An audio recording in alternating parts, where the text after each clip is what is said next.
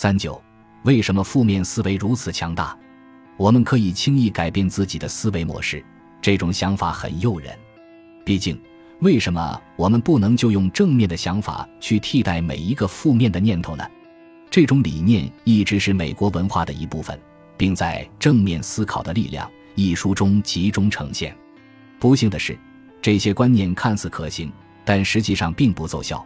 原因就在于现实生活中正面思维产生的能量远远不及负面思维。当一位朋友送给伊丽莎白一本关于这个主题的书时，他自己也发现了这一点。连续三天，我都试着积极的思考。他皱了皱眉。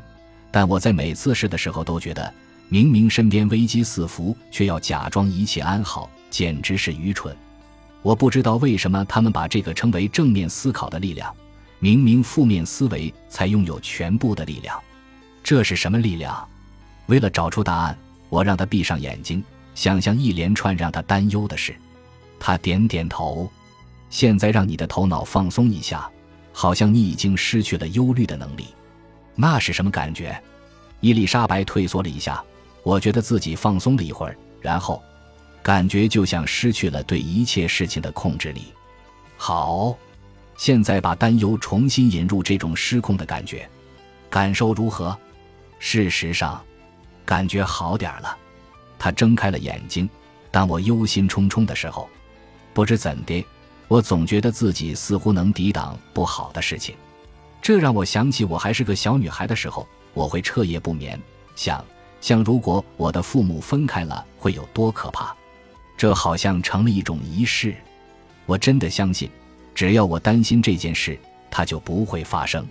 但你的父母还是分开了，你的担忧并没有用，你却还是坚持这样做。我猜，我怕的是，如果停止担忧，那些坏事就会真的发生。本质上。担忧已经变成了一种强大的迷信，并不能带来任何实质性的好处。但迷信有一种强有力的吸引力，因为它给我们一种神奇的感觉，让我们以为自己可以影响未来。当然，这只是一种错觉。生活中绝大部分事情都超出了我们的预测能力，更谈不上掌控它们了。不管是野餐时突然淋雨，还是心脏病突然发作。任何事情都有可能在任何时候发生，尽管如此，我们仍然坚信自己可以控制住那些不可控的事物。为什么？因为我们从未质疑过一个有关宇宙的基本假设：我们假设宇宙对我们毫不在意。如果仅仅针对我们身边所见的现象而言，这是一个合理的结论。但这个假设让我们觉得，身处一个对我们漠不关心的宇宙是很孤独的。因为感觉自己当下得不到很好的照料，我们便痴迷于掌控自己的未来。在这种情况下，担忧似乎是有道理的。但是，如果在看不见的层面，宇宙对我们的福祉很感兴趣，并以大大小小的方式支持着我们呢？要感知这一点并不难，可以从你的躯体开始，它从空气中吸取氧气，消化复杂的食物。让你能够奇迹般的看得见、听得到，这一切都运行良好，即便你不了解这是如何实现的。还有更多的例子：地球为我们提供食物、氧气，为我们提供创造一切事物的原材料。